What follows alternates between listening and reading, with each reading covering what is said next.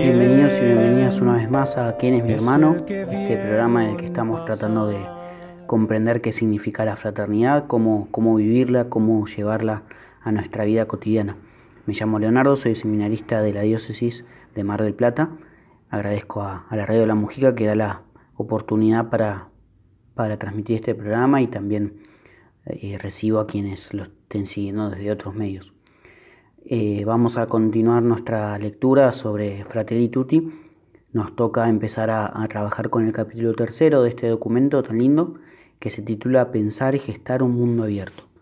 Un documento en el cual el, Papa nos habla de la amistad social y en particular este capítulo va a ser como una especie de exposición, digamos así, teológica de, distintas razones o argumentos por los cuales es importante, sobre todo el valor del amor, ¿no? El amor va a ser un tema fundamental para este capítulo. Dice en el punto 87 Francisco, que un ser humano está hecho de tal manera que no se realiza, no se desarrolla ni puede encontrar su plenitud si no es en la entrega sincera de sí mismo a los demás. Ni siquiera llega a reconocer a fondo su propia verdad si no es en el encuentro con los otros. Solo me comunico realmente conmigo mismo en la medida en que me comunico con el otro. Esto explica por qué nadie puede experimentar el valor de vivir sin rostros concretos a quienes amar. Bueno, acá este primer textito, que es introductorio, en definitiva despliega y resume, o de algún modo sintetiza todo lo que se va a ir desplegando después, ¿no? El amor como, no como un agregado de la vida, sino como un constitutivo esencial, como algo fundamental para nuestra vida y que se reconoce sobre todo en el trato con los demás. El amor no, no puede quedarse nunca encerrado en uno, sino que, si no, no sería verdadero amor. Siempre tiende a, a la búsqueda del bien del otro, ¿no? El primer parágrafo que, tiene este capítulo se titula Más allá.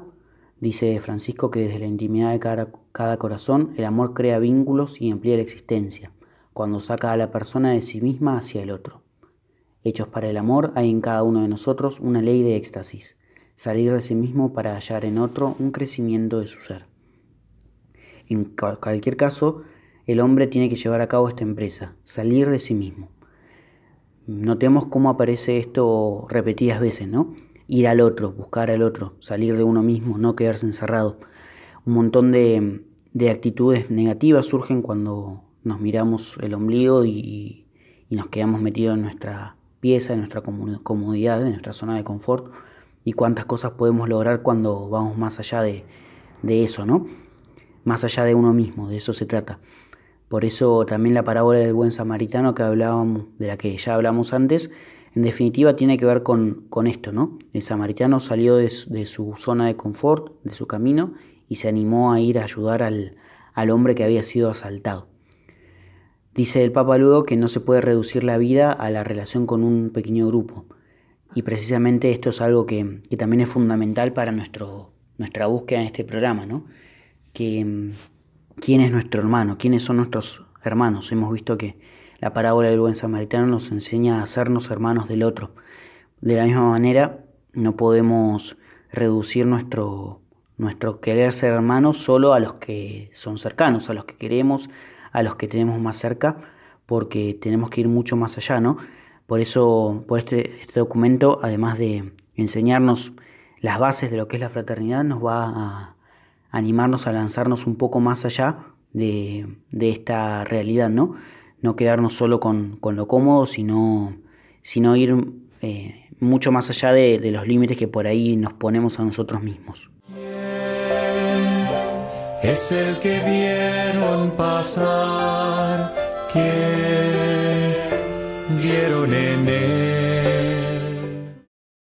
Un balón en particular que Francisco menciona acá medio al pasar es la hospitalidad, que lo llama un modo concreto de no privarse del desafío y el don que es el encuentro con la humanidad más allá del propio grupo.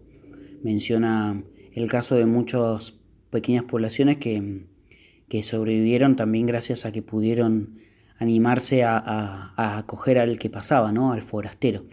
Se animaron a, abrir sus puertas y por eso pudieron también ir sobreviviendo en, muchos lugares desérticos y mismo lo podemos experimentar nosotros en las zonas rurales de nuestro país. El recibir al que viene es, es un valor muy, muy apreciado, muy querido. Luego dice el valor único del amor, como un subtítulo, las personas pueden desarrollar algunas actitudes que presentan como valores morales, fortaleza, sobriedad, laboriosidad y otras virtudes. Pero para orientar adecuadamente los actos de las distintas virtudes morales, es necesario considerar también en qué medida estos realizan un dinamismo de apertura y unión hacia otras personas. Ese dinamismo es la caridad que Dios infunde. Bueno, acá tenemos un poco más de, teología sobre, sobre las virtudes y cómo el amor en definitiva es lo que direcciona todo lo bueno que podamos tener en nuestra personalidad hacia el encuentro con el otro, hacia el servicio del otro, ¿no? La altura espiritual de una vida humana, dice el Papa, está marcada por el amor, que es el criterio para la decisión definitiva sobre la valoración positiva o negativa de una vida humana. Sin embargo, hay creyentes que piensan que su grandeza está en la imposición de sus ideologías al resto, o en la defensa violenta de la verdad, o en grandes demostraciones de fortaleza. Todos los creyentes necesitamos reconocer esto. Lo primero es el amor. Lo que nunca debe estar en riesgo es el amor. El mayor peligro es no amar. Citando también a San Pablo. Bueno, muy, muy bonito esto, ¿no? el, amor como, como lo más importante y lo más central en nuestro modo de ser y de obrar. Lo que más tenemos que reflejar como cristianos, en definitiva, es esto. Y la fraternidad no es más que una, una forma particular muy, muy alta y muy valiosa de, de, expresar y de vivir el amor, ¿no? El amor implica algo más entonces que una serie de acciones benéficas. Las acciones brotan de una unión que inclina más y más hacia el otro, considerándolo valioso, digno, grato y bello más allá de apariencias físicas o morales.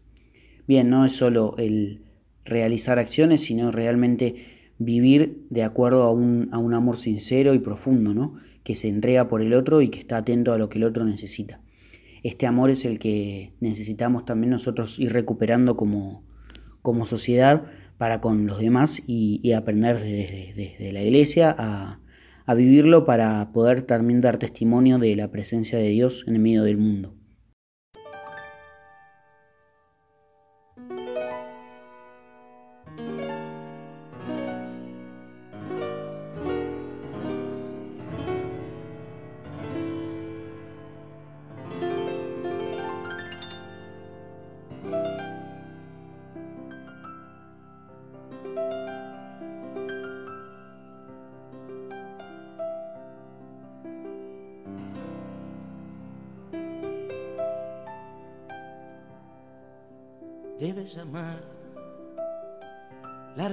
Que va en tus manos.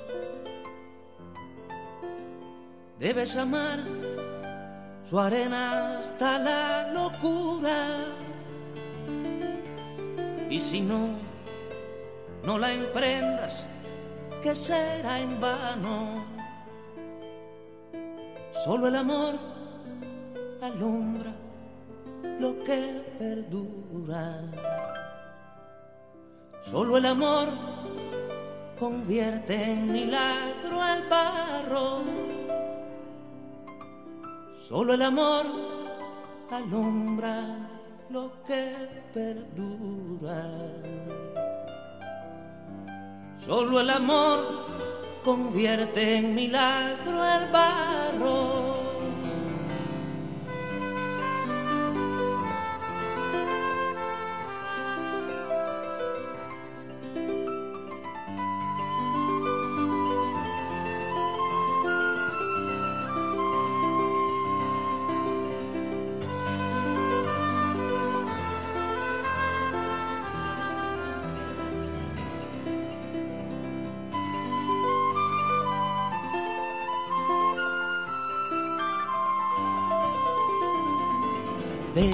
Amar el tiempo de los intentos.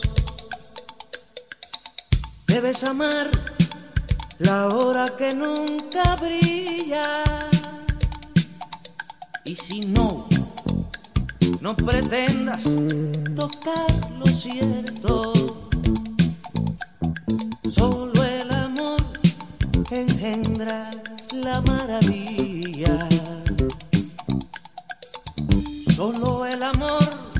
Consigue encender lo muerto. Solo el amor engendra la maravilla.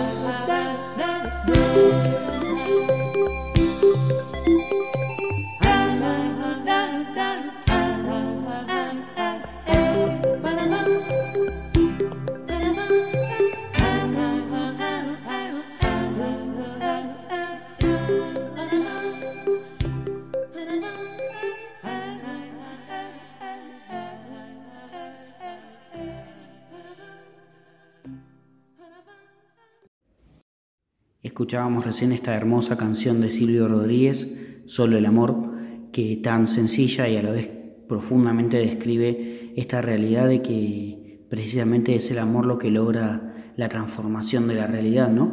Desde el amor podemos lograr grandes cosas, todos juntos y todos unidos podemos llegar a, transformar todo aquello que, sabemos que no funciona bien en nuestra sociedad y en nuestro mundo. Algo de lo que un poco el Papa viene hablando también en este documento, continúa luego refiriéndose a la apertura que supone el amor, ¿no? Por su propia dinámica, el amor reclama una creciente apertura, mayor capacidad de acoger a otros en una aventura nunca acabada. Nadie madura ni alcanza su plenitud aislándose. Esta necesidad de ir más allá de los propios límites vale también para las regiones y países. Bien, no se refiere solo el Papa a una actitud espiritual particular de, cada una de las personas, que también está bien, por supuesto que, es necesaria, sino que también se tiene que traducir a nivel mucho más grande, ¿no? A nivel colectivo. Sociedades, países, regiones que decidan integrar a los demás, ¿no?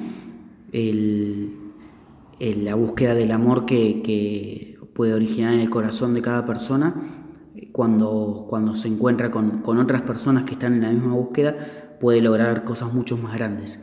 Cuanto más puede pasar esto y, pasa, afortunadamente en, muchos, en muchas sociedades ¿no? que, integran y que aceptan, al mismo tiempo que, sabemos todas las problemáticas que hay, podemos descubrir muchas de estas cosas. ¿no? El Papa habla de sociedades abiertas que integran a todos Dice que hay un aspecto de la apertura universal del amor que no es geográfico, geográfico sino existencial. Es la capacidad cotidiana de ampliar mi círculo, de llegar a aquellos que espontáneamente no siento parte de mi mundo de intereses, aunque estén cerca de mí. Por otra parte, cada hermana y hermano que sufre, abandonado o ignorado por mi sociedad, es un forastero existencial, aunque haya nacido en el mismo país. Puede ser un ciudadano con todos los papeles, pero lo hacen sentir como un extranjero en su propia tierra. El racismo es un virus que muta fácilmente y en lugar de desaparecer se disimula, pero está siempre al acecho. Habla de que muchos son exiliados ocultos, ¿no? Cuerpos extraños en la misma sociedad, parte integrante del mismo grupo social, pero que al mismo tiempo pareciera que quedan afuera, quedan excluidos por, por los que en teoría sí se sienten parte, ¿no? Bueno, ahí no hay una sociedad abierta, sino una sociedad cerrada, una falsa sociedad, un falso grupo. Comprensiones inadecuadas de un amor universal, dice luego el Papa, el amor que se extiende más allá de las fronteras, tiene en su base lo que llamamos amistad social en cada ciudad o cada país. Cuando es genuina, esta amistad social dentro de una sociedad es una condición de posibilidad de una verdadera apertura universal. No se trata del falso universalismo de quien necesita viajar constantemente porque no soporta ni ama a su propio pueblo. Quien mira a su pueblo con desprecio establece en su propia sociedad categorías de primera o segunda clase, de personas con más o menos dignidad y derechos. De esta manera niega que haya lugar para todos, algo que realmente pasa y que vemos muchas veces en nuestro país también, ¿no?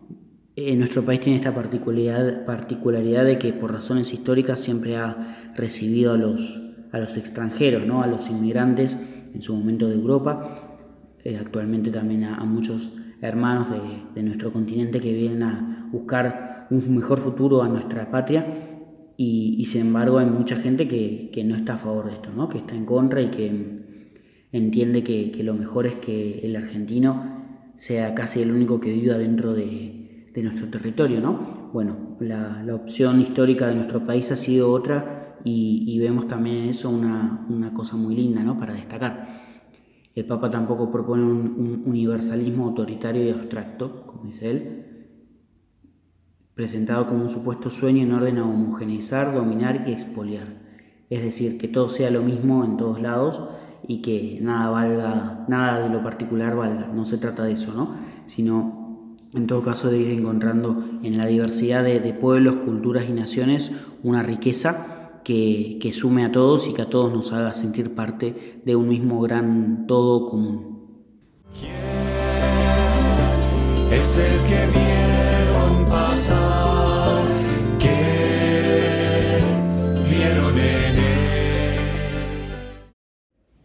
Continúa Francisco con un parágrafo titulado Trascender un mundo de socios volviendo a la parábola del buen samaritano, habla del hombre herido en el camino, ¿no? Los personajes que pasaban a su lado no se concentraban en este llamado interior a volverse cercanos.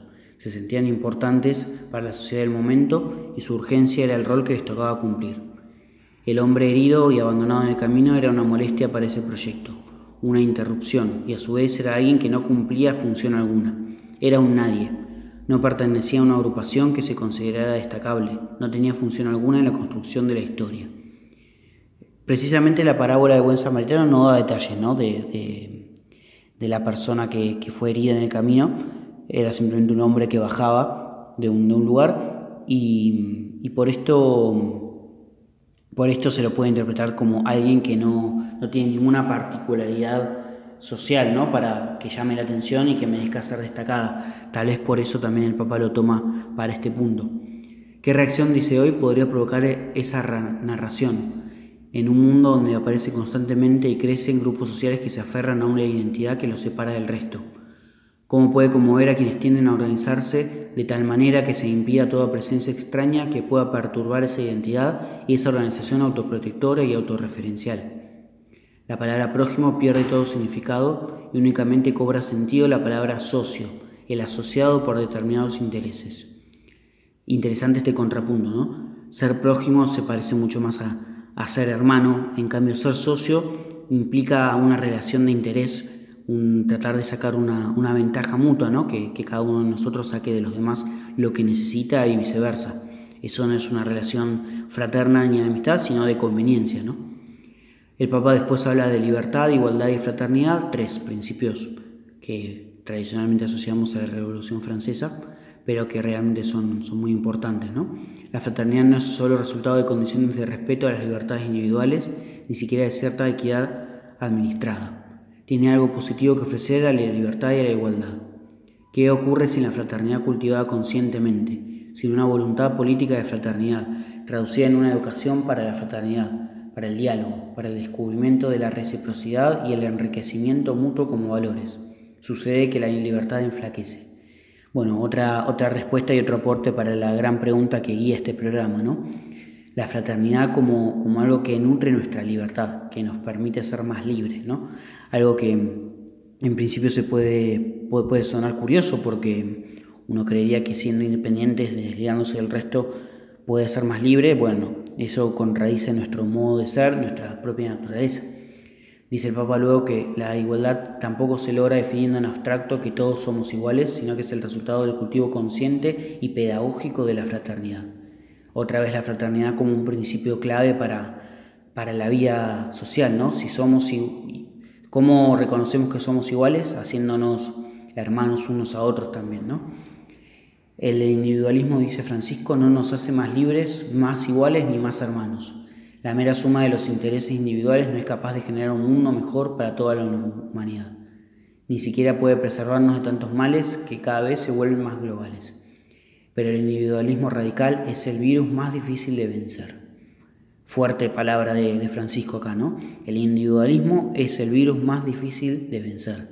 En este contexto de pandemia cuando fue escrita esta encíclica, publicada, digamos, también, también resuena mucho esta palabra, ¿no? el encerrarnos en, nosotros mismos y olvidarnos de los demás es lo que más daño le hace a la sociedad, dice Francisco. Y, tener esto muy presente en el día a día cotidiano de, de cada uno de nosotros es fundamental para construir una verdadera sociedad de hermanos.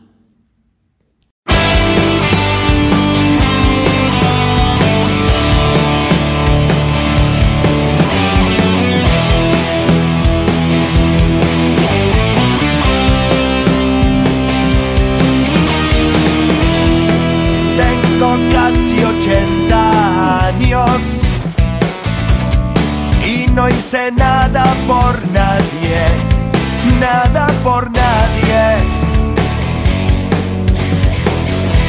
Pasaron pestes, pasaron guerras y no hice nada por nadie, nada por nadie. Mis hermanas y mis hermanos sufrían yo estaba ahí, yo seguía ahí. Quisiera saber qué hago para pagar este fuego, porque Dios me dio los ojos.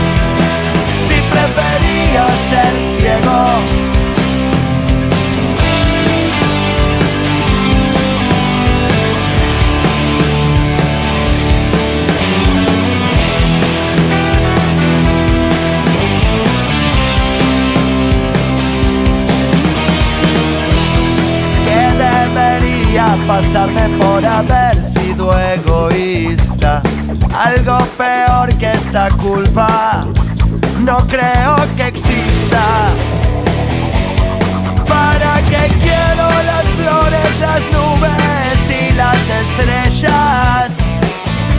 Si ahora me dan lo mismo y no disfruto de saber qué hago para apagar este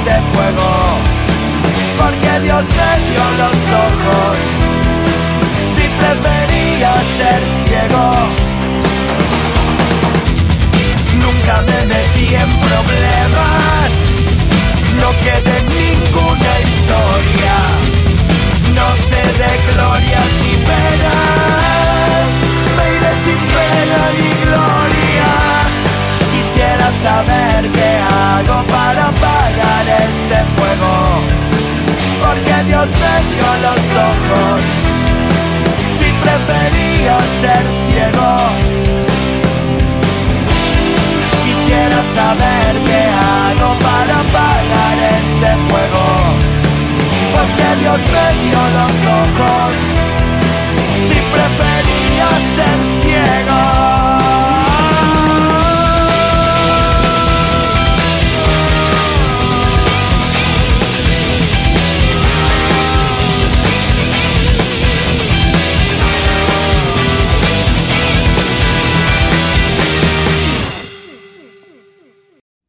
Lo que escuchábamos recién es una canción de No te va a gustar, Sin pena ni gloria se llama, canción de esta banda uruguaya, que de alguna manera describe la realidad de la indiferencia, ¿no?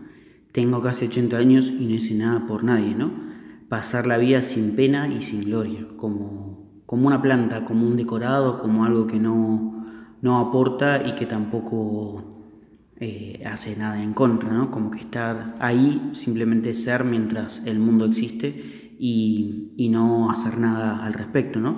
Una sensación bastante triste y, tremenda expresada de esta forma, ¿no? Un poco el individualismo del cual habla Francisco en Fratelli Tutti se puede ver reflejado también en esta canción con este tono eh, un poco crítico, un poco irónico, ¿no? Para ir cerrando este, este podcast tenemos un poco más de, de lectura. El parágrafo que sigue se llama amor universal que proviene de las personas, en el cual el Papa habla bueno, de, este principio fundamental, ¿no? el amor como, como aquello que también puede movilizar la transformación de, las personas en, lo individual. ¿no? Todo ser humano tiene derecho a vivir con dignidad y a desarrollarse integralmente, y ese derecho básico no puede ser negado por ningún país. Lo tiene aunque sea poco eficiente, aunque haya nacido o crecido con limitaciones porque eso no menoscaba su inmensa dignidad como persona humana, que no se fundamenta en las circunstancias, sino en el valor de su ser. Cuando este principio elemental no queda a salvo, no hay futuro ni para la fraternidad ni para la sobrevivencia de la humanidad. Muchas veces pareciera que tendemos a, asociar el valor de la persona en la medida en que realice buenas obras, trabaje o tenga determinadas cualidades, ¿no? En verdad esto es un, un error que dicho de forma grosera, puede ser fácil de evadir, pero sin embargo en la práctica no, es tan, tan fácil darse cuenta cuando uno está cayendo en este tipo de discriminaciones. ¿no? Hay sociedades que acogen parcialmente este principio, aceptan que haya posibilidades para todos, pero sostienen que a partir de allí todo depende de cada uno. Un poco la, mirada liberal, ¿no? Eh, la idea de que solo con el esfuerzo personal uno puede lograr un montón de cosas, lo cual es verdad pero solo de manera relativa, ¿no? Muchas veces podemos, eh, y muchas veces no, siempre dependemos en alguna medida del otro, al menos de, desde lo afectivo o desde también las posibilidades que nos brinda la, sociedad, ¿no? Dice también que algunos que nacen en familias de buena posición económica reciben buena educación y crecen bien alimentados, o poseen naturalmente capacidades destacadas.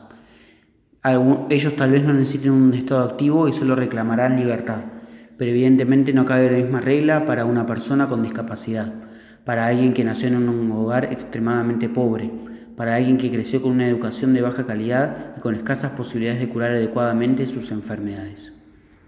Hay una libertad económica solo declamada, pero donde las condiciones reales impiden que muchos puedan acceder realmente en ella. Ahí es donde se convierte en un discurso contradictorio.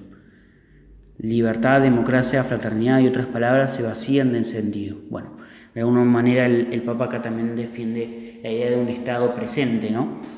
No solo en cuanto a lo que se refiere a, asistir, sino sobre todo promover a las personas, el, su desarrollo integral, algo que muchas veces se, ha visto negado y se ve negado, ¿no?